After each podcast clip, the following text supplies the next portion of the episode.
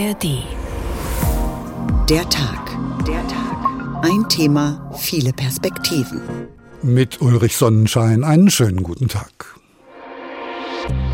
Ich sehe was, was du nicht siehst, und das ist Kunst. Konzerttickets, Bücher, Musikinstrumente oder Kinobesuche. Die Menschen seien wieder kulturhungrig. Viele haben den Weg zurück oder erstmals in ein Buchgeschäft gefunden. Bin mal gespannt, ob ich mich dieses Jahr traue anzufangen. Kunst. Es ist eine neue, innovative Form der Kulturförderung. Was wird das? Ein Gedicht? Auf jeden Fall freue ich mich sehr. Die letzten Jahre, die haben wir gerade so überstanden. Aber dann geht eine richtig, richtig große Tour wieder los. Und das ist Kunst? Ja. Warum brauchen wir diese teuren Theater, Opernhäuser und Museen überhaupt? Fragen in knappen Zeiten die einen. Weil Kultur wie die Luft zum Atmen ist, entgegnen die anderen. Die Wahrheit liegt irgendwo dazwischen. Fakt ist, dass Sparen oft bei der Kultur anfängt und was einmal weg ist, meistens auch nicht wiederkommt. Auch dies ein Grund für Frankfurts ehemaligen Kulturdezernenten Hilmar Hoffmann, ein Museumsufer zu bauen, das man bespielen muss und so schnell nicht wieder abreißen kann. Die Frage aber bleibt, welche Rolle spielt Kultur für die Gesellschaft? Gibt es Kultur für alle? Und was sollte sie uns wert sein? Darüber sprechen wir jetzt im Radio. Wir sind aber zeit- und ortsunabhängig auch in der ARD Audiothek zu finden. Kann das weg, warum wir Kultur brauchen, so haben wir den Tag heute genannt. Denn Kunst ist schön, macht aber viel Arbeit. So sagt der Schelm mit Volkes Stimme und verschluckt die Frage, wer diese viele Arbeit denn bezahlen soll. Nur wenige der weltberühmten Künstler werden reich mit dem, was sie machen. Die meisten bezahlen für ihr freies künstlerisches Leben mit einem sehr niedrigen Einkommen. In der Pandemie hat sich gezeigt, dass die Kultur zu den ersten Opfern gehört. Auch den berühmten Opernsänger Andreas Scholl hat es damals getroffen, denn er fand sich plötzlich als Einzelkämpfer wieder. Also jeder für sich selbst. Wir hatten keine Berufsgruppenvertretung. Eine der ersten Berufsgruppen, die Hilfen und Programme einfordern konnte, waren die Zahnärzte. Ganz klar, wenn der Zahn wehtut und ich kann nicht zum Zahnarzt, dann ist das schlimm. Wenn Musiker nicht arbeiten, ist uns das ja ziemlich wurscht. Soweit der Startenor Andreas Scholl. Hier im Studio begrüße ich dazu nun Uwe Wittstock. Er war viele Jahrzehnte Redakteur im Feuilleton verschiedener Zeitungen und Zeitschriften, zum Beispiel bei der FAZ, der Welt und bei Focus. Außerdem war er Lektor im Fischer Verlag. Er kennt also die Kulturszene im Allgemeinen und den Literaturbetrieb im Besonderen wie seine Westentasche, um mal ein altes Bild zu bemühen. Heute schreibt er Bücher vor allem über Literatur des 20. Jahrhunderts. Hallo Uwe Wittstock. Hallo, guten Tag. Wir haben es gerade gehört, wenn Zahnärzte nicht arbeiten, sagt der Sänger Andreas Scholl, dann ist das schlimm. Wenn Musiker nicht arbeiten, ist es der Politik meist egal. Würden Sie dazu stimmen?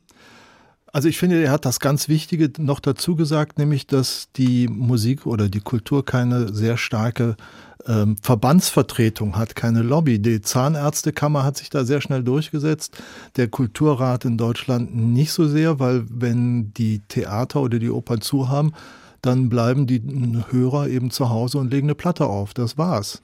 Und ähm, deswegen ist ja Kultur nicht verzichtbar, sondern die Darreichungsform wird, hat sich einfach in diesem Fall geändert, statt Live-Musik von der Dose.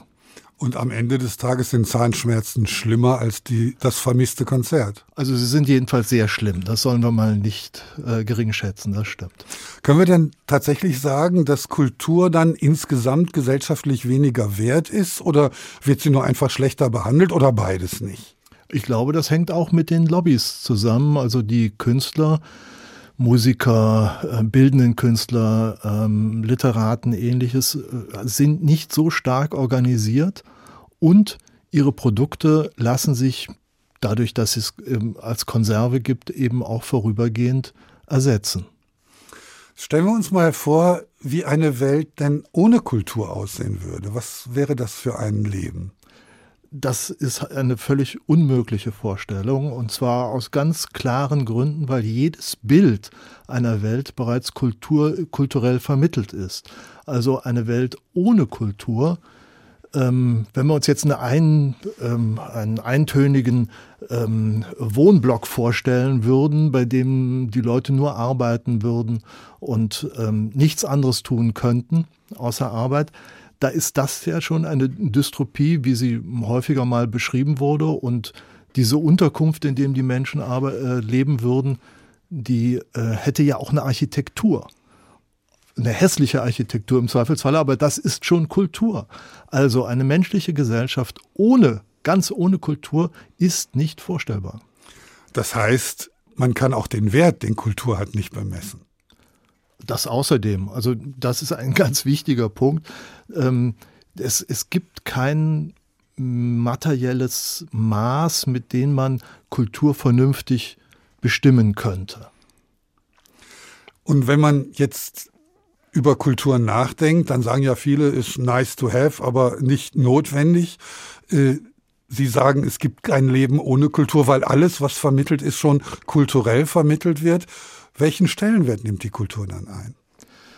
Also ich meine, wir müssten jetzt auch etwas genauer davon reden, was mit Kultur gemeint ist. Das ist so ein bisschen wie die Frage, ähm, brauchen wir Sport?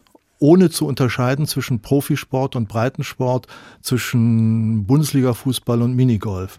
Also ähm, wir müssten jetzt äh, darüber klar werden, von welcher Form von Kultur wir reden. Reden wir von der sogenannten Leuchtturmkultur, die sehr stark sub subventioniert wird, oder reden wir von so einer Art Breitenkultur, die jeder zu Hause selber betreibt, wenn er singt, wenn er Gedichte schreibt, wenn er Hobbymaler ist oder ähnliches. Da müssten wir uns schon festlegen. Wenn man das jetzt mal alles über einen Kamm zu scheren versucht, was ja oft misslingt, dann bleibt jede Betätigung, die man nicht zielgerichtet professionell macht, kulturell behaftet. Unbedingt. Und ähm, wir, also Kultur wird doch äh, erst dann zum Problem äh, in einer arbeitsteiligen Gesellschaft. Wenn jemand ähm, privat irgendwie aus Hobby einer kult kulturellen äh, Tätigkeit nachhängt, äh, kann man dagegen überhaupt nichts sagen. Wenn aber jemand Opernsänger werden will oder Schriftsteller oder Schauspieler und davon leben will, in dem Moment braucht er eine Subvention, eine Unterstützung, Leute, die ihm für seine Arbeit bezahlen. Und dann erst steht, äh, taucht ja die Frage auf, brauchen wir das unbedingt? Den Zahnarzt, das weiß jeder, den braucht er. Ähm, wir brauchen auch den Bäcker und wenn sie nicht streiken, auch die Bauern. Ähm, also äh, die Frage ist immer verknüpft an diese Frage eben, wie viel bezahlt man für Kultur? Und äh, da gibt es kein festlegbares Maß ein Bild ähm, von Van Gogh, die Sonnenblumen, ist, glaube ich, letztlich für 100 Millionen gehandelt worden. Wenn Van Gogh das direkt verkauft hätte, dieses Bild, dann hätte er vielleicht 1000 Francs dafür bekommen und wäre glücklich gewesen. Wo da das richtige Maß liegt oder auch das falsche Maß, das kann man, das kann man nicht pauschal beantworten. Das muss man immer ganz genau im Einzelfall beurteilen. Van Gogh hätte das Bild sicher gerne verkauft, wenn er einen Abnehmer gefunden hätte. Also man sieht Kulturgüter, die wir heute als lebenswichtig apostrophieren. Eben dieses Bild der Sonnenblumen war zu einer anderen Zeit nicht mal kulturell wertvoll. Das heißt, diese Betonung des Lebenswichtigen, wo kommt die her und was macht die mit der Kultur?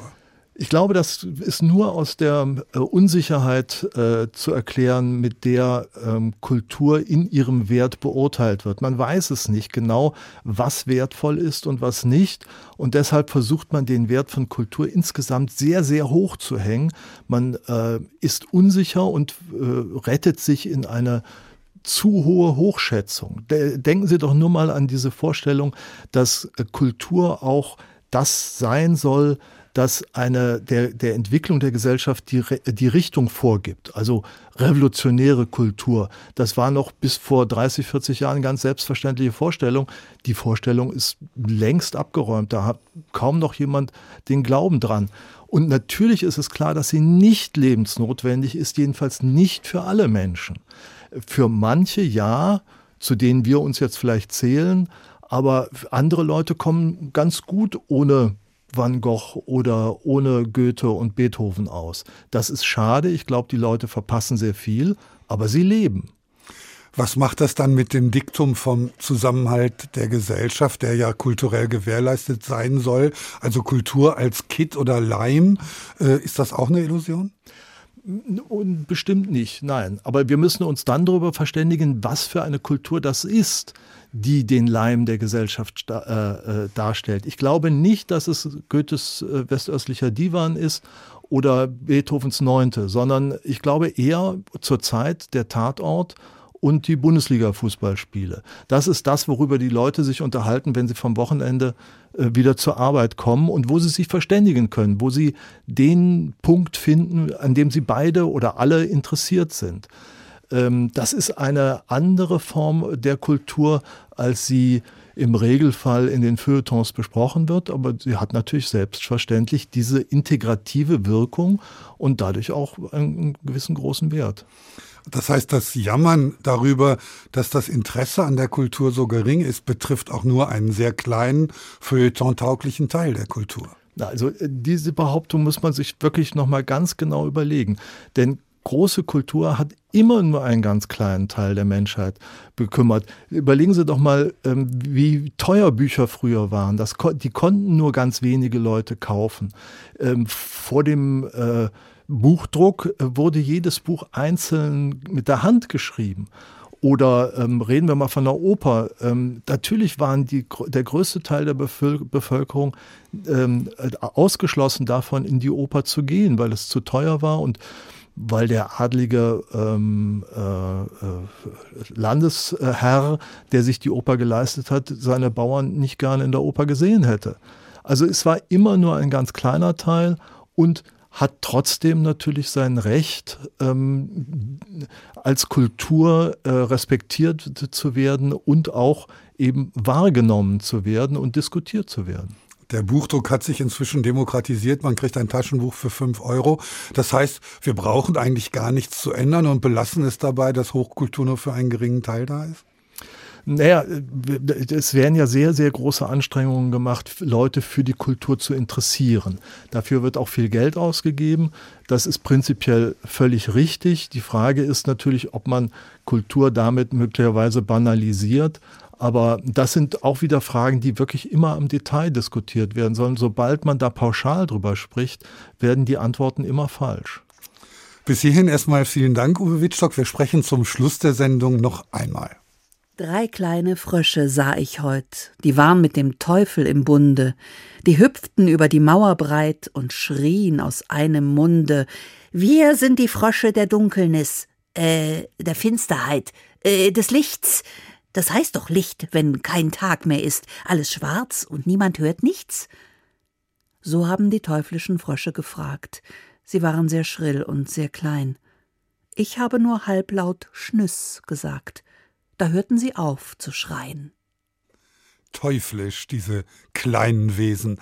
Carmen Mikovic las Robert Gernhardts Gedicht Was ich heute sah.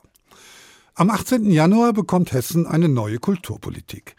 Dann nimmt die neue Regierungskoalition von CDU und SPD ihre Arbeit auf und dann wird es auch eine neue Person an der Spitze des Ministeriums für Wissenschaft, Forschung, Kunst und Kultur geben müssen. Denn die bisherige Amtsinhaberin Angela Dorn gehört ja als Grünen-Politikerin nicht mehr zur Landesregierung. Wer ihr nachfolgt, ist noch nicht bekannt, aber unsere Landtagskorrespondentin Simone Bese weiß bereits mehr darüber, was im Ministerium zu tun sein wird. Sie hat sich den Koalitionsvertrag angeschaut und mit einigen Kulturpolitikern gesprochen. Kunst und Kultur für alle, von allen. So stellt sich Martin Rabanus die schwarz-rote Kulturpolitik für die kommenden fünf Jahre vor. Der Sozialdemokrat aus Taunusstein hat diesen Bereich im Koalitionsvertrag für seine Partei verhandelt. Wir haben beides. Wir haben diese kulturpolitischen Supertanker, will ich mal sagen, unsere Staatstheater, unsere Landesmuseen. Aber wir haben auch eine vielfältige Kulturlandschaft, die Soziokultur, die freie Kulturszene, die wir unterstützen wollen und auch insbesondere im ländlichen Raum unterstützen wollen. Gerade auf dem Land scheitert es oft schon an der Frage, wo man künstlerisch und kulturell zusammenkommen kann. Dafür will die neue Koalition sogenannte dritte Orte schaffen, erklärt Rabanus. Die Idee ist eben, dass man sagen kann, hier gibt es einen Ort, an dem unterschiedliches im kulturellen Bereich stattfinden kann. Nehmen wir das Kino, das ein dritter Ort sein kann, in dem auch eine Lesung stattfinden kann. Nehmen wir eine Bibliothek, in der es beispielsweise auch einen Kinofilm geben kann, wo sich Menschen begegnen können, wo sie miteinander sich auseinandersetzen können. Kunst und Kultur sollen unter Schwarz-Rot auch attraktiver werden, sagt Andreas Hofmeister, kulturpolitischer Sprecher der CDU-Landtagsfraktion. Für Kinder und Jugendliche zum Beispiel lotet man ein landesweites kostenloses Kultur Kulturticket aus. Menschen, die noch nichts mit Kultur anfangen können, will die Koalition mit Ehrenamtlern an das Thema heranführen. Gerade im Ehrenamt, äh, wenn man mal schaut, auch nach wie vor in der Fläche vorhanden, tolle Orchester, Chöre, die jetzt nicht einfach ein Konzert anbieten, sondern die als Rahmenprogramm für gesellige Veranstaltungen beispielsweise dienen. Da erreiche ich wahrscheinlich so ziemlich alle Schichten schon mit diesem Angebot. So, das heißt, diese Strukturen müssen wir auch noch besser unterstützen, weil auch dort gibt es Nachwuchsfragen etwa, aber auch Finanzierungsfragen. Von Hessen in die ganze Welt sollen Kunst und Kultur via Digitalisierung gelangen, mit virtuellen Rundgängen etwa oder Online-Aufführungen. Das ist nicht neu, soll laut Koalitionsvertrag aber mehr werden. Zu Bildungs-, aber auch zu Marketingzwecken, erklärt Hofmeister. Das sind Instrumente, die wir, glaube ich, gerade bei Schlösser und Gärten noch wesentlich intensiver äh, nutzen wollen. Am Ende ist es natürlich auch eine Frage von Tourismusförderung und ich glaube, da gibt es Potenziale, dass man schlicht und einfach das, was im Realen existiert, noch mehr in das Digitale übertragen kann, um neugierig zu machen. Keine Hilfe in Sachen Bekanntheit benötigt die Documenta, die weltweit bedeutendste Ausstellungsreihe für zeitgenössische Kunst in Kassel. Nach dem Antisemitismus-Eklat beim letzten Mal ist eine Reform für die neue Regierung aber zwingend notwendig. Die Idee von SPD-Mann Rabanus? Wir müssen eine organisatorische Struktur finden, die die Dokumenta dauerhaft absichert. Ich glaube, dass das momentane Konstrukt der gemeinnützigen GmbH nicht geeignet ist. Ich habe persönlich sehr viel Sympathien für das, was auch der Deutsche Kulturrat entwickelt hat, nämlich ein Stiftungsmodell aufzusetzen. Und dann im Rahmen dieses Stiftungsmodells unter Wahrung der Freiheit von Kunst und Kultur sicherzustellen, dass bestimmte Grundregeln eingehalten werden. Wie viel die schwarz-rote Kulturpolitik kosten wird, steht noch nicht fest. Weniger als bislang dürfe es nicht werden, sind sich die beiden Fachmänner einig. Soweit Simone Bese zur Kulturpolitik der Großen Koalition in Wiesbaden. Online verbunden bin ich nun mit einem Kulturschaffenden, der in und von der Szene lebt und sich täglich fragen muss, was ist finanzierbar und was nicht. Jan Deck ist Frankfurter Theatermacher in der freien Szene und Geschäftsführer des Landesverbandes Professionelle Freie Darstellende Künste in Hessen e.V. Guten Tag, Herr Deck. Guten Tag, Herr Sonnenschein. Alle wissen, dass die freie Szene zu kämpfen hat. Ist das wichtig, einen Verband zu haben, der die Lobbyarbeit macht? Oder sollte man die Arbeit nicht lieber in Projekte stecken und das tun, wozu man eigentlich angetreten ist? Naja, ohne einen Verband wie unseren gäbe es vermutlich gar keine Förderung. Das wurde alles in mühsamer Arbeit über Jahrzehnte erkämpft. Dann gäbe es keine Gelder für unsere Infrastruktur, ne, wie Aufführungs- und Proberäumen, kein Geld für Projekte und auch kein Erneuerungsdruck auf die öffentlichen Bühnen. Dann wäre Theater also eine ziemlich langweilige Sache. Deswegen braucht es Verbände wie der Prof. Es wird auch der Politik immer klarer. Mit uns hat sie einen Ansprechpartner. Stellt man sich mal vor, die müssten mit allen 140 Theatern und Tanzensemble einzeln verhandeln. Da würde sicher nicht viel bei rauskommen.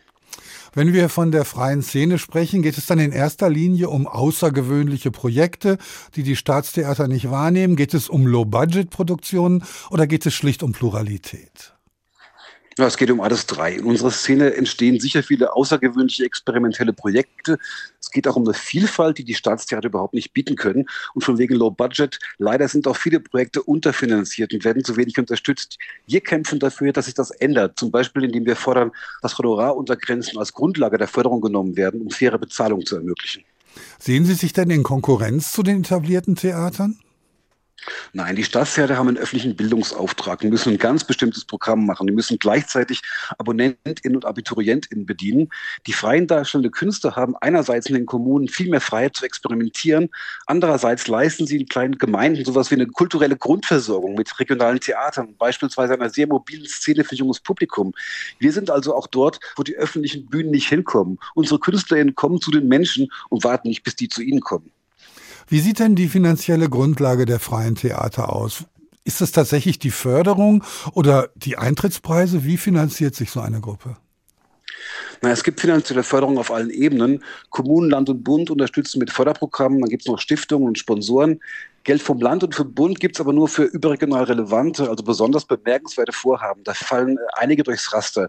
Und die Höhe unterscheidet sich natürlich von Kommune zu Kommune und von Bundesland zu Bundesland.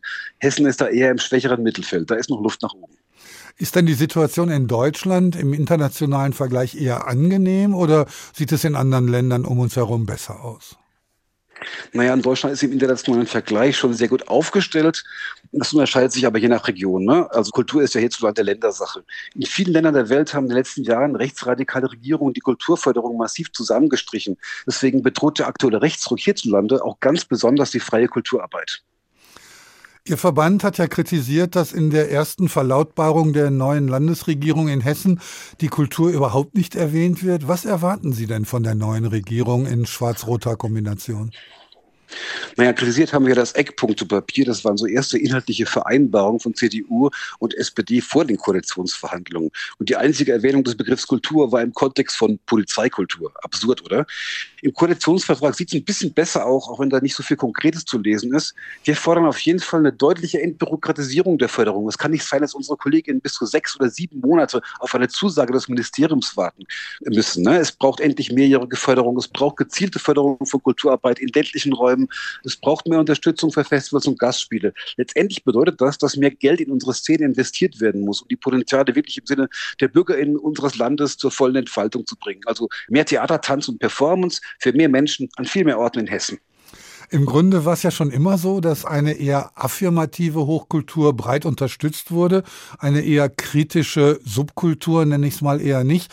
Hat sich das heute gebessert? Na, ich glaube, mit diesen Kategorien kann man die heutige Kulturszene nicht mehr wirklich erfassen.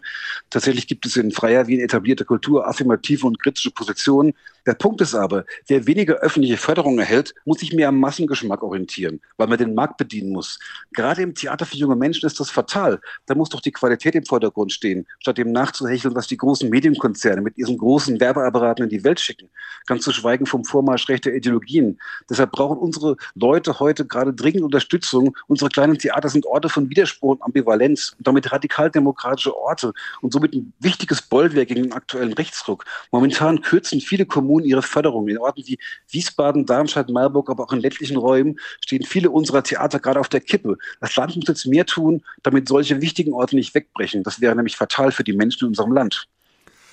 Theater, Kultur, Pluralität, alles das ist wichtig und muss gefördert werden, sagt Jan Deck, Frankfurter Theatermacher in der freien Szene und Geschäftsführer des Landesverbands Professionelle Freie Darstellende Künste in Hessen e.V. Ich danke Ihnen. Ratenzahlung. Hört mal zu, Kinder, ich bin Karlchen. Dieter hat mir sein Schwesterchen verkauft. Ich zahle es in Monatsraten zu 20 Pfennig ab.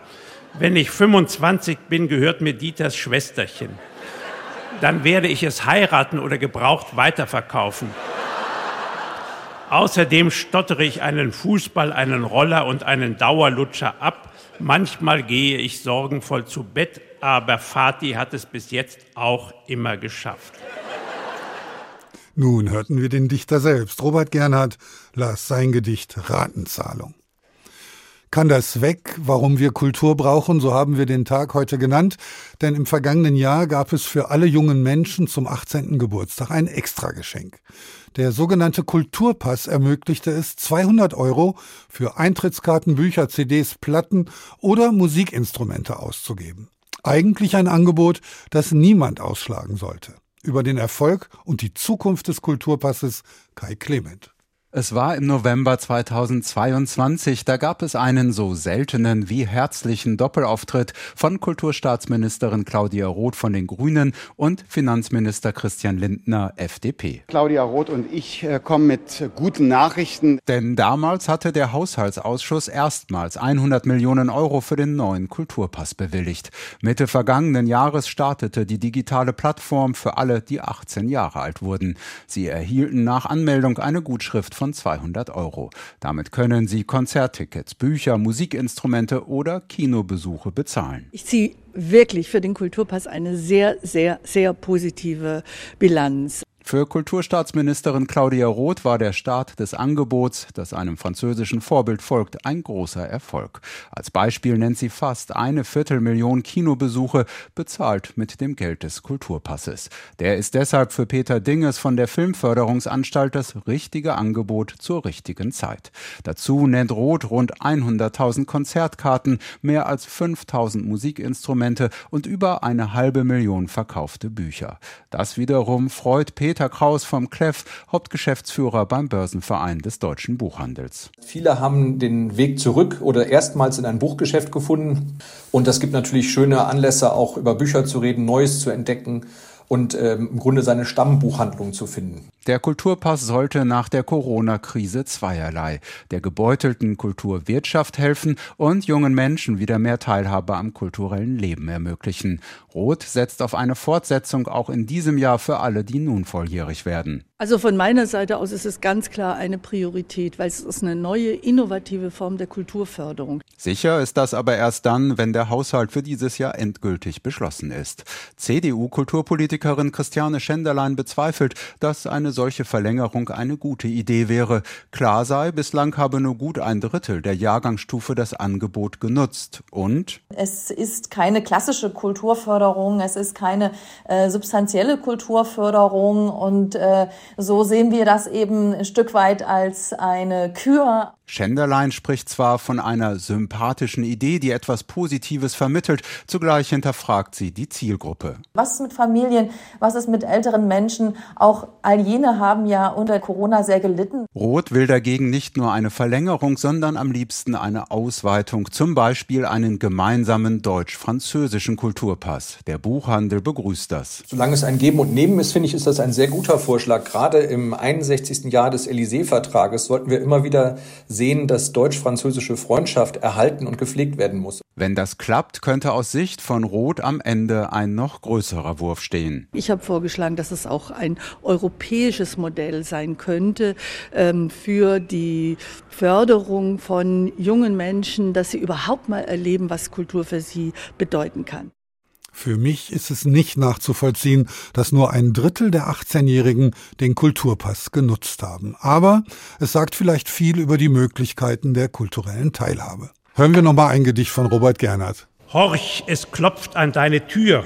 Mach auf und lass mich rein. Wer da? Die Einfallslosigkeit. Das fällt mir gar nicht ein. Schon steht sie neben deinem Tisch. Was wird das? Ein Gedicht? Ein Lob der Kreativität. Das, Freundchen, wird es nicht.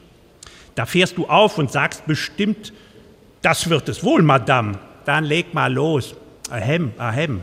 Und weiter? Äh, aham. Da küsst sie strahlend deinen Kopf. Ciao, ich muss weiter, Kleiner, doch habe ich einen Trost für dich. So schön besang mich keiner. Gar nicht so einfallslos, der Robert Gernert. Und er las sein eigenes Gedicht Nachmittag eines Dichters. So, ich hoffe, wir sind jetzt telefonisch verbunden mit Frau Eickhoff, Mechthild Eickhoff. Sie ist Geschäftsführerin des Fonds Soziokultur. Können Sie mich hören? Ich kann Sie gut hören, Herr Sonnenschein. Wunderbar. Schönen guten Tag. Wir haben es gerade im Beitrag gehört, selbst geschenkt nehmen nur ein Drittel der Jugendlichen das kulturelle Angebot des Kulturpasses wahr, für 200 Euro sich im Kulturbetrieb umzutun. Woran liegt das? Ist das Unkenntnis, Schwellenangst oder schlicht äh, Überforderung? Das ist jetzt schwer zu sagen. Das, ähm, da möchte ich mich nicht zu weit aus dem Fenster lehnen, das zu sagen. Aber ich kann nur sagen, dass was wir beim Fonds Soziokultur unter kultureller Teilhabe verstehen, ist eher eine kulturelle Mitwirkung. Also dass die Leute selber quasi Kultur machen, Kultur mit gesellschaftlicher Wirkung und sie ähm, aktiviert werden in ihren eigenen Ideen und weniger, ich glaube, der Jan Deck hat es sehr deutlich gesagt, weniger nur die Konsumentinnen sind von der Kunst und Kultur anderer Leute. Und das ist wiederum sehr voraussetzungsreich. Man muss die Leute treffen und zu ihnen hingehen und nicht immer erwarten, die kommen dann schon, wenn wir ähm, das richtige Programm machen. Und das ist äh, eine große Schwierigkeit. Das kann ich mir auch gut vorstellen, dass beim Kulturpass es einfach auch noch gewisse Zeit braucht, damit auch wirklich die Kulturakteurinnen und Akteure, die da mitmachen, rausgehen und sagen, hier sind wir, können wir mal miteinander reden, was möchtet ihr, was braucht ihr eigentlich? Wie entscheiden Sie denn tatsächlich, was dann gefördert wird am Ende? Ja, bei uns, äh, wir bekommen mittlerweile 600, nein, das Doppelte an Anträgen im Jahr, also 600 im Halbjahr. Und wir haben ein Kuratorium aus ganz Deutschland, äh, das selbst aus der Kultur- und kulturellen Bildungspraxis kommt, aus der Teilhabepraxis, das auf diese Anträge draufschaut und sagt, was ist wirklich ein tolles partizipatives Kulturprojekt? Das klingt alles sehr gestelzt, aber wo kann man wirklich erkennen, dass Kulturschaffende, die bei uns auch auftauchen, ganz wichtig sind, ein Setting schaffen, wo Leute wie du und ich plötzlich Lust haben, ihren Ideen Ausdruck zu verleihen, auch im Theaterbereich, im Tanzbereich, ähm, vielleicht als Landschaftstheater, Dorfmachttheater. Solche Projekte kommen bei uns an. Äh, Jugendliche machen Podcasts zu ihren eigenen Ideen. Es gibt ähm, ein, eine Seniorentheatergruppe, die etwas über die Endlichkeit des Lebens erzählt. Es gibt die Freiwillige Feuerwehr, die den Königshof einer fiktiven Landschaftskaiserin, die sonst Versicherungskauffrau ist, äh, spielt. Und Bürger spielen Krimis und Jugendliche entwerfen Mode aus weggeworfener Kleidung. Das sind Projekte, die bei uns ankommen und die äh, unser Kuratorium eben aus ehrenamtlichen Freiwilligen aus der Praxis äh, die Ehre hat, dann schwierigerweise zu entscheiden. Das ist ja quasi unmöglich, da äh, ein Ranking zu machen oder nach Wichtigkeit zu entscheiden. Wie früh aber muss man ansetzen, um Kultur vermittelbar zu machen? Bereits im Kindergartenalter? Ja, ja, natürlich. Also ich glaube, der, ähm, der Herr Wittstock hat es gesagt, er hat auch den Sport reingebracht. Äh, und äh, aus meiner Perspektive sind äh, Sport und Kunst sind nicht verhandelbar. Ein Mensch muss sich ganzheitlich erfahren, am besten an der gesamten Biografie, seiner Lebensbiografie entlang. Das heißt, ähm, Körper und Geist und Sinne sollte man immer voll und ganz ähm, ja, in Bewegung halten. Äh, ich glaube, wenn wir Erwachsene, je erwachsener wir werden oder je älter wir werden, desto mehr trainieren wir. Ja, das ist alles kognitiv zu regeln. Ähm, oder einige gehen wirklich in, in andere Berufe und liefern dann irgendetwas ab in handwerkliche Berufe. Aber den Menschen ganzheitlich zu sehen und sagen, meine Güte, was der alles kann, was jede einzelne Person kann und an individuellen Geschichten erlebt, das fängt unheimlich früh an und das hört nie auf. Und das sollte man ein ganzes Leben lang in irgendeiner Form begleiten. Kultur ist nicht verhandelbar, sagt Mechthild Eickhoff, Geschäftsführerin des Fonds Soziokultur. Ich danke Ihnen. Kann das weg, warum wir Kultur brauchen, so haben wir den Tag heute genannt. Und jedes Jahr werden innerhalb Europas zwei bis drei Städte kulturell hervorgehoben. Ein Jahr lang sind sie Kulturhauptstädte Europas, bekommen viel Aufmerksamkeit, lassen sich diese aber meist auch etwas kosten. In diesem Jahr sind es Bordeaux in Norwegen, Tartu in Estland und Bad Ischl im österreichischen Salzkammergut. Und dahin nimmt uns Oliver Soos nun mit. Das Besondere an der Kulturhauptstadt Bad Ischl-Salzkammergut, neben den vielen Orten gibt es auch eine große Bandbreite von Themen aus verschiedensten historischen Epochen. Angefangen bei der Steinzeit. In Hallstatt können die Besucher das älteste noch aktive Salzbergwerk der Welt besichtigen. Hier haben Steinzeitmenschen vor 7000 Jahren zum ersten Mal nach Salz gegraben, erzählt der Chefarchäologe in Hallstatt Hans Reschreiter. Wir haben salzhaltige Quellen. Es gehen die Tiere dorthin und es wachsen ganz andere Pflanzen dort. Und vor 7000 Jahren haben die Menschen beschlossen, dem Salzwasser nachzugraben und sind dann in über 30 Metern Tiefe auf Steinsalz gestoßen. Die ältesten Bergbauwerkzeuge, die wir kennen, sind Hirschgeweih. Die Besucher können in den sogenannten Salzwelten Hallstatt archäologische Funde aus der Urgeschichte besichtigen. Doch was hat der Salzabbau eigentlich mit Kultur zu tun? Eine ganze Menge, sagt die Intendantin der Kulturhauptstadt Elisabeth Schweger. Natürlich ist der Salzabbau ein wichtiger Aspekt. Kulturhauptstädte haben schon zum Inhalt, dass sie sich mit einer Stadt oder in dem Fall mit einer ganzen alpinen ländlichen Region auseinandersetzen, was historisch passiert ist, wodurch sich das ganze Land einfach auch entwickelt hat. Und der Kulturbegriff ist natürlich in dem Sinn anders zu denken. Durch das Salz wurde die Region zu einem wichtigen Handelszentrum und Knotenpunkt in Europa, später dann zu einem Kurzentrum, das Herrscher und Künstler anzog. Ab dem 17. Jahrhundert gehörte das Salzkammergut dem Hause Habsburg. Eine ehemalige Salzabbaustätte wurde nun zu einem Kulturzentrum umgebaut. Das Sudhaus, eine Fabrikruine in Bad Ischl, in der früher die Salzlauge aus dem Salzberg hineingeleitet wurde, um das Salz in einer großen Pfanne herauszukochen. Das Sudhaus steht seit vielen Jahrzehnten leer. Das sind wunderschöne Räume. Und es kommt auf jeden Fall die Stadtbibliothek hinein und es soll zum Teil ein Kulturzentrum werden. Also das ist durchaus nachhaltig angelegt. Jetzt wird eine Ausstellung darin stattfinden, die sich mit den Hauptelementen der Region auseinandersetzen, Wasser und Salz. Bad Ischl ist auch bekannt als die Lieblingssommerresidenz von Kaiser Franz Josef I. Besucher können die Kaiservilla besichtigen und das Schlafzimmer von Kaiser Franz, in dem er während des Ersten Weltkriegs in einem Feldbett schlief und die Truppen der K&K-Monarchie befehligte. Weitere Highlights aus dem Kulturhauptstadtjahr: ein Bruckner-Konzert in einer Salzproduktionshalle in Ebensee. Anton Bruckner war oft zu musizieren im Salzkammergut, denn er ist nicht weit von da geboren. In Oberösterreich wird 2024 auch als Brucknerjahr gefeiert, weil sich Bruckners Geburtstag zum 200. Mal jährt. Und beim großen Eröffnungskonzert des Kulturhauptstadtjahrs am 20. Januar tritt der bekannteste Liedermacher des Salzkammerguts auf, Hubert von Geusern. Er hat tausend Menschen aus der Region aktiviert, einen großen Chor zu bilden. Und dieser Chor wird bei der Eröffnungsfeier jodeln. Noch ist das Projekt geheim, doch ein früheres Chorprojekt von Hubert von Geusern klang so.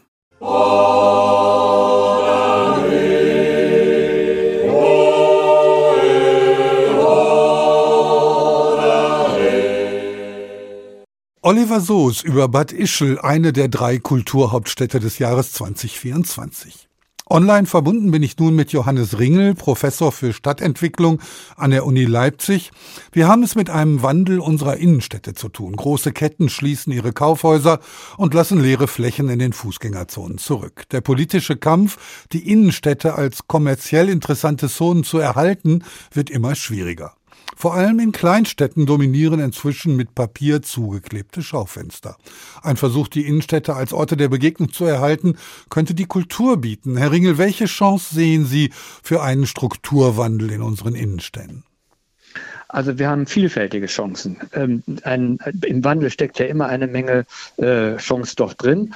Und wenn ich mir jetzt die Kaufhäuser selber als große Immobilie angucke, dann werden die Umnutzung dieser Kaufhäuser vor allen Dingen zur Belebung beitragen. Zum einen, weil man den Einzelhandel in diesen großen Immobilien aufs Erdgeschoss beschränken wird und zum anderen Angebote in die Immobilien hineinbringen wird, die die Innenstadt also eben auch durch Menschen beleben. Also es wird zusätzliche Büroflächen geben, es wird äh, Seminarräume und Angebote der Bildungseinrichtungen geben, es wird Hotelangebote geben. Also da gibt es eine vielfältige Chance, das umzustrukturieren und das passiert ja auch in den ein oder anderen Städten schon. Als Beispiel habe ich natürlich meine Lehrstadt äh, Leipzig vor Augen, wo das jetzt kurz vor der Eröffnung steht. Was halten Sie denn von der Institution der Kulturhauptstadt? Kann das langfristig helfen, kleinere Städte kulturell zu beleben?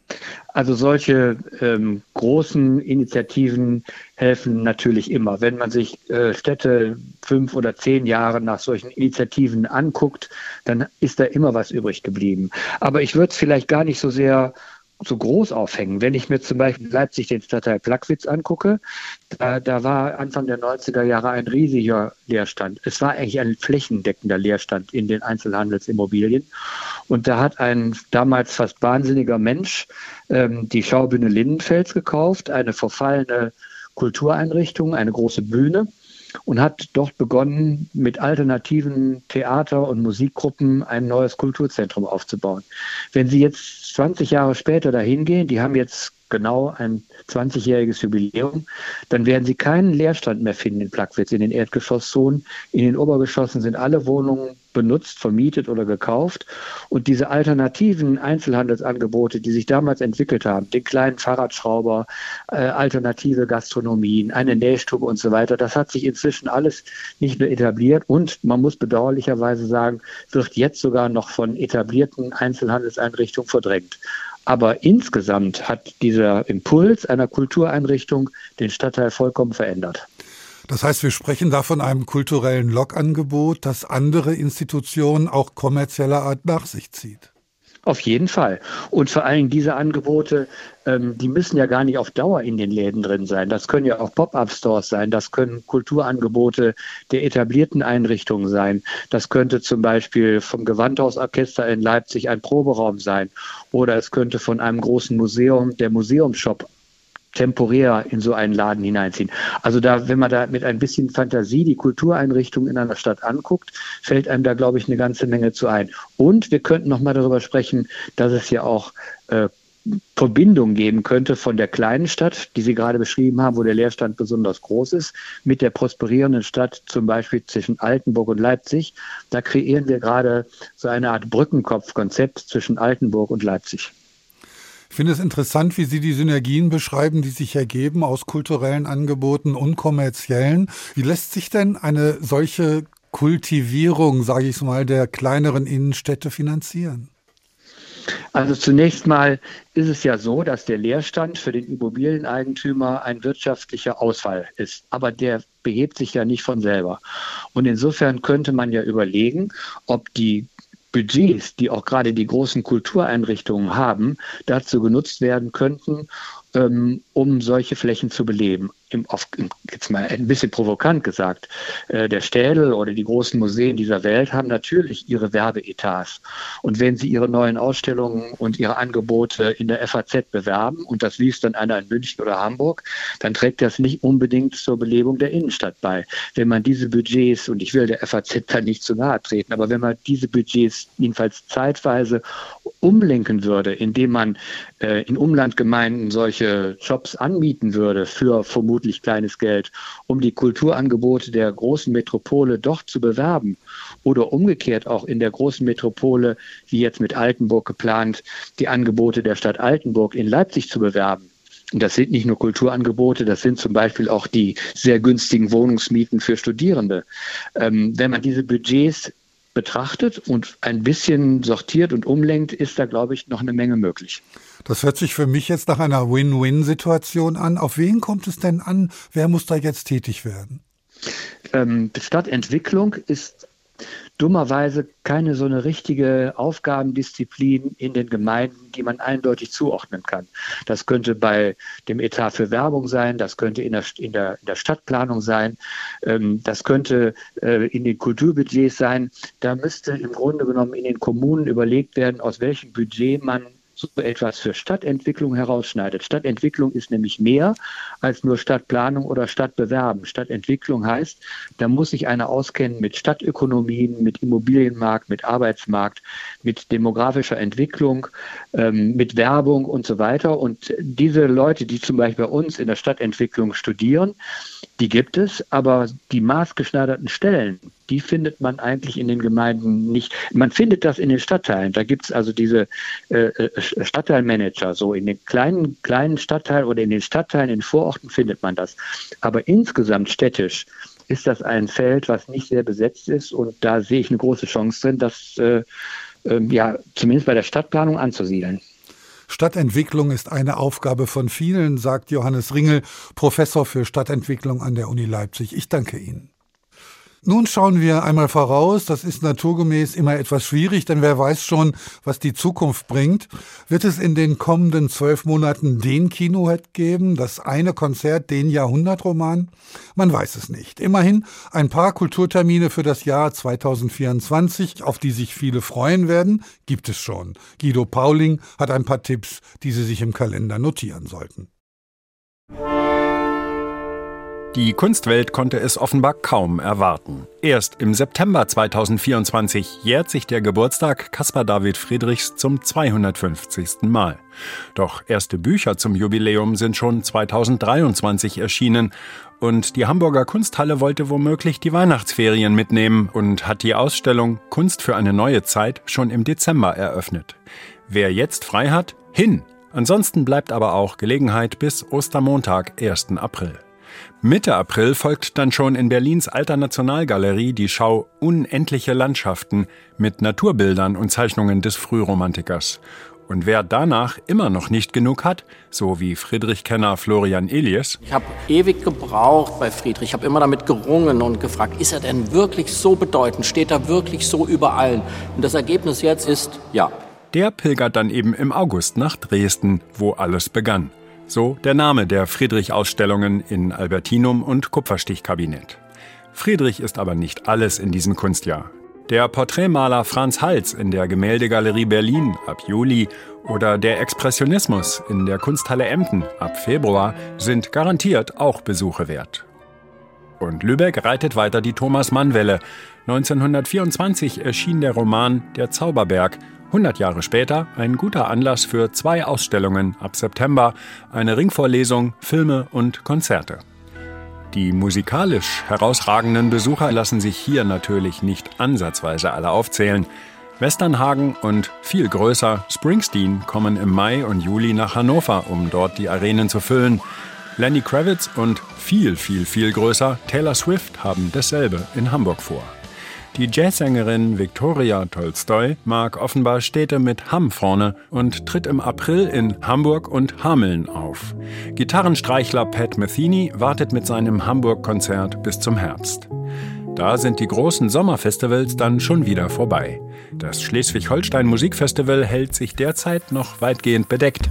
Immerhin ist klar, dass Ex-Kraftwerker Karl Bartos seine frisch komponierte Filmmusik zum Stummfilmklassiker Das Kabinett des Dr. Caligari zum Festival mitbringen wird. Östlich nebenan bei den Festspielen MV residiert diesmal das Signum Saxophon Quartett und will bei zahlreichen Auftritten beweisen, wie unfassbar vielseitig Klassik sein kann. Wir fühlen unser Instrument als Chamäleon und das heißt, wir können ein Konzert mit Bach anfangen und mit ACDC aufhören. Die Leidenschaft wird bei keinem Konzert zu kurz kommen.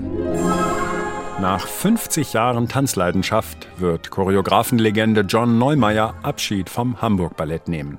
Die längst ausverkaufte Nijinsky-Gala im Juli soll zum gloriosen Abschlusstanz werden.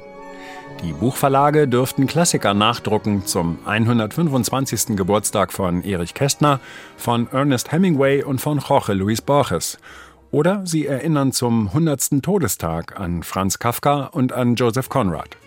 Sicher ist aber, die heute noch unbekannten Entdeckungen, sei es auf dem Buchmarkt oder im Jazzkeller, auf der Theaterbühne oder beim Kleinkunstfest im Hinterhof, werden die besten Kulturereignisse sein. Denn Kultur ist doch vor allem dann gut, wenn sie überraschend, neuartig und unerwartet daherkommt. Nur eines sollte möglichst nach Plan laufen. Wenn alles gut geht, wird im Dezember 2024 die brandgeschädigte Kathedrale Notre-Dame de Paris wieder eröffnet. Das wäre wirklich ein wunderbarer Abschluss fürs Kulturjahr 2024.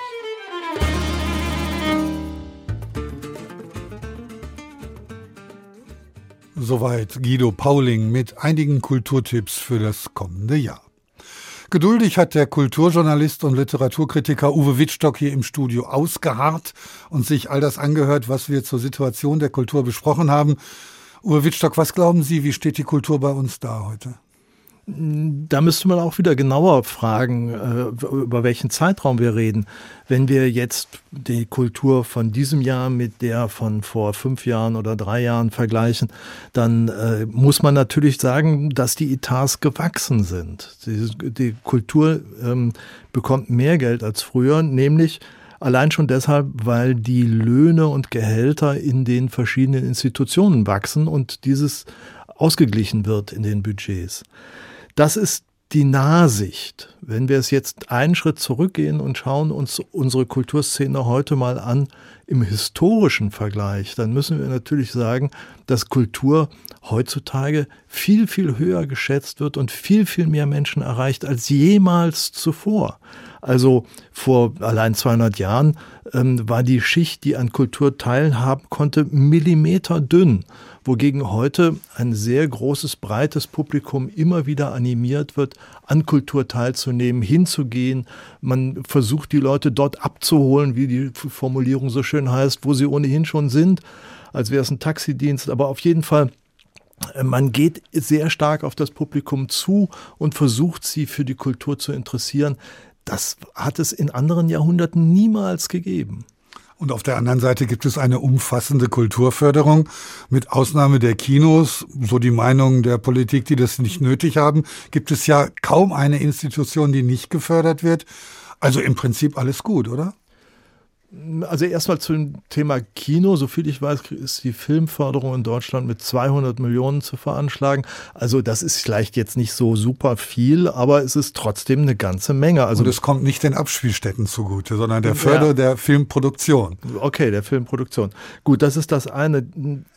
Ähm, sollte man da nichts ändern? Das ist natürlich zu, zu knapp und zu kurz gesagt. Natürlich äh, sollte man zusehen, dass man weiter in Kunst und Kultur investiert, denn das sind Investitionen, die langfristig funktionieren. Sie sprachen kürzlich jetzt von der ähm, äh, Kulturstadt Europas hier in der Sendung. Ähm, die kleine Stadt Weimar ist auch mal Kulturstadt Europas gewesen und zwar, weil sie vor ungefähr 200, 250 Jahren intensiv in Kultur investiert hat, ist sie bis heute ein Touristenmagnet geworden. Also eine Investition macht sich nach wie vor für diese Stadt äh, bezahlt. Und das sind so Punkte, äh, bei denen man ja, ähm, sehen kann, auch wirtschaftlich, wie sich Kultur rechnet. Das hat uns der Herr Ringel ja äh, vorgerechnet bei der, äh, bei, dem, bei der Frage, wie werden wir mit den Innenstädten umgehen. Wenn die Innenstädten tatsächlich verweisen sollten, weil die Kaufhäuser weggehen und wir dort Kulturzentren daraus machen können, dann ist das eben auch eine wirtschaftliche Investition, die sich langfristig rechnet, wo viele Leute hingehen, die, wie das im Wirtschaftsdeutsch heißt, Frequenzen bringen und bei dem um, im Umfeld ungeheuer viele andere Firmen, Läden weiter auch mit äh, ähm, profitieren. Wenn wir jetzt mal schauen, welche Form von Kultur wir denn haben und fördern, in dem Beitrag von Guido Pauling mit seinen Kulturtipps gerade, hieß es am Ende, dass Interessanteste, das Tollste, das Schönste ist doch die kleine, unbekannte Kultur. 80 Prozent des Beitrags aber widmeten sich der großen Hochkultur. Wie ist das Verhältnis von A, Präsenz und B, Innovation, wenn man Hochkultur und die sogenannte alternative Subkultur betrachtet? Naja, ich meine, wir hatten zum Beispiel diesen Beitrag zum Thema ähm, Kulturpass, bei dem äh, gesagt wurde, ähm, der Kulturpass ist auch so zu verstehen, dass die Leute angeregt werden, selber Kultur zu machen. Da geht es also nicht nur um die Hochkultur, die, die, diese Leuchttürme, von denen immer die Rede ist, sondern darum, Menschen zusammenzubringen, damit sie gemeinsam Musik machen, Theater machen, ähm, Lesungen organisieren oder so etwas. Also Menschen zusammenzubringen. Und das finde ich auch eine sehr vernünftige Form von Kultur, über die natürlich die Hochkultur, die Spitzenleistungen, die Weltklasseleistungen nicht verloren gehen sollten, denn die geben so einen gewissen Maßstab vor und ähm, bringen natürlich auch äh, Menschen dazu, sich für Kultur zu interessieren. Ja, was kann man denn tatsächlich tun, um Menschen dafür zu begeistern? äh, nicht nur äh, zu, zu predigen, geht in die Theater, geht in die Opernhäuser. Ich glaube, das ist eine ganz individuelle Sache. Es gibt Menschen, die durch die Art und Weise, wie sie Kultur äh, leben und Kultur über Kultur reden, andere Leute daran interessieren, dafür interessieren können. Denken Sie doch nur mal an Marcel Reich-Ranitzky, wenn der im Fernsehen losgelegt hat, über irgendeinen Roman zu reden. Plötzlich lagen stapelweise äh, diese Bücher dann in den Buchhandlungen und wurden gekauft. Es geht immer bei der Kultur ums Individuelle, ums äh, Pauschale geht es eben nicht, sondern es geht um den Einzelnen und der kann möglicherweise Kunst sehr gut vermitteln. Ähm, Barenbäum zum Beispiel in der Musik, wenn der anfängt über seine Musik zu reden, ähm, dann äh, hören viele Leute zu und äh, lassen sich begeistern dafür. Ähm, der, das ist eben das Unangepasste und auch ähm, eben Besondere an Kultur, dass sie eben nicht im industriellen Maßstab zu, äh, zu produzieren ist. Ähm, diese Versuche sind immer gescheitert. Jede Kultur ist individuell, sagt Uwe Wittstock, Kulturjournalist und Buchautor. Sein jüngstes Werk übrigens heißt Februar 33 und erzählt die aufwühlende Geschichte der ersten sechs Wochen von Hitlers Herrschaft aus, dem Sicht, aus der Sicht kritischer Schriftsteller. Damit ist unsere Stunde zur Situation der Kultur zu Ende. Ich möchte Ihnen noch einen Podcast empfehlen, der sich einem besonderen Künstler widmet. Zwischen Anonymität und maximaler Berühmtheit, zwischen anarchisch illegaler Kunst und Museumsreife bildet Banksy eine Ausnahme. Seine Schablonen-Graffitis zieren Hauswände und öffentliche Gebäude sowie Kaffeetassen, T-Shirts und viele, viele andere Dinge und erzielen bei Auktionen Rekordsummen. Die neunteilige Podcast-Serie Banksy, Rebellion oder Kitsch, produziert von den Kollegen vom RBB Kultur, erzählt seine Geschichte erstmals detailliert. Zu hören in der ARD Audiothek. Und da sind wir mit unseren Folgen natürlich auch. Ich bedanke mich fürs Zuhören. Mein Name ist Ulrich Sonnenschein und morgen ist wieder ein neuer Tag. Der Tag. Der Tag. Ein Thema, viele Perspektiven.